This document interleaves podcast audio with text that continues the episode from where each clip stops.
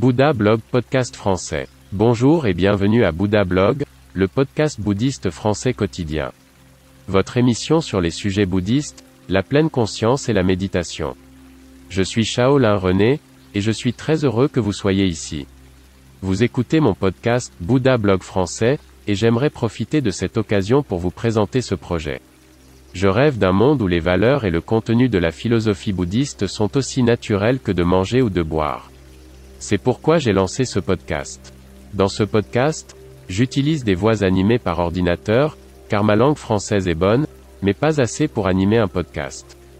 Profitez du Bouddha Blog podcast français. Le bouddhisme au quotidien, la pleine conscience dans les gestes quotidiens. Veuillez également télécharger mon application Shaolin René, depuis les magasins Apple et Android. Elle est dotée d'un outil de traduction, ce qui vous permet de lire tous les textes en français. Merci à tous ceux qui soutiennent le Bouddha blog à leur manière.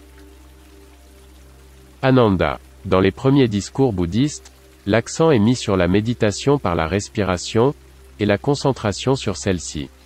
De nos jours, la forme de méditation la plus répandue est probablement la contemplation de la respiration après les exercices assis. Dans le Sutra Ananda, Ananda, un disciple important du grand maître, demande au Bouddha de l'instruire sur le thème de la respiration. Le sutra a été retravaillé au fil des siècles et traduit dans toutes les langues. L'observation de la respiration et les causes de l'éveil qui y sont liées sont précisément abordées, ce qui a donné lieu à des approches controversées. Bouddha a enseigné à son disciple modèle Ananda à construire, avec et à travers la respiration, une contemplation du corps, des sensations, de l'esprit et de la philosophie même de l'éveillé. Pour l'adepte moins expérimenté, un programme a été développé pour atteindre la concentration sur la respiration. L'élargissement du spectre de la pleine conscience rapproche de plus en plus les pratiquants de l'éveil. C'est ainsi que je l'ai entendu, c'est ainsi que commencent la plupart des enseignements bouddhistes. Ananda demanda à son maître comment la pratique intensive devait être commise. Bouddha lui répondit qu'il fallait pratiquer l'attention à l'inspiration et à l'expiration. L'attention permet l'éveil, suivi de la sagesse et de la libération.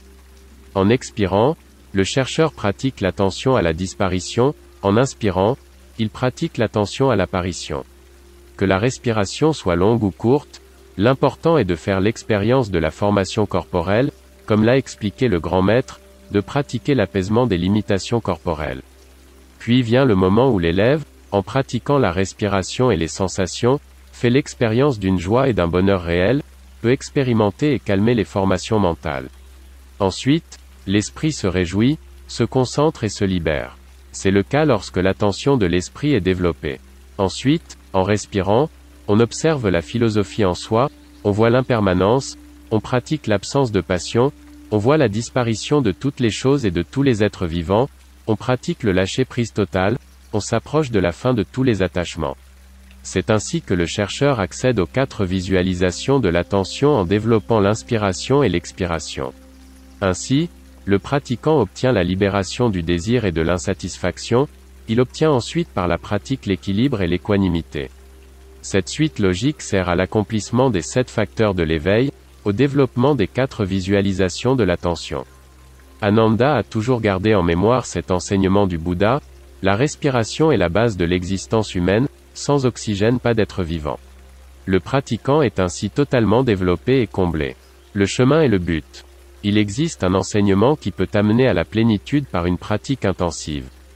Bouddha, nom d'honneur de Siddhartha Gautama 560 à 480 avant l'an 0. Merci d'avoir écouté Bouddha Blog en français. Veuillez télécharger mon application Shaolin René depuis les stores d'Apple et d'Android.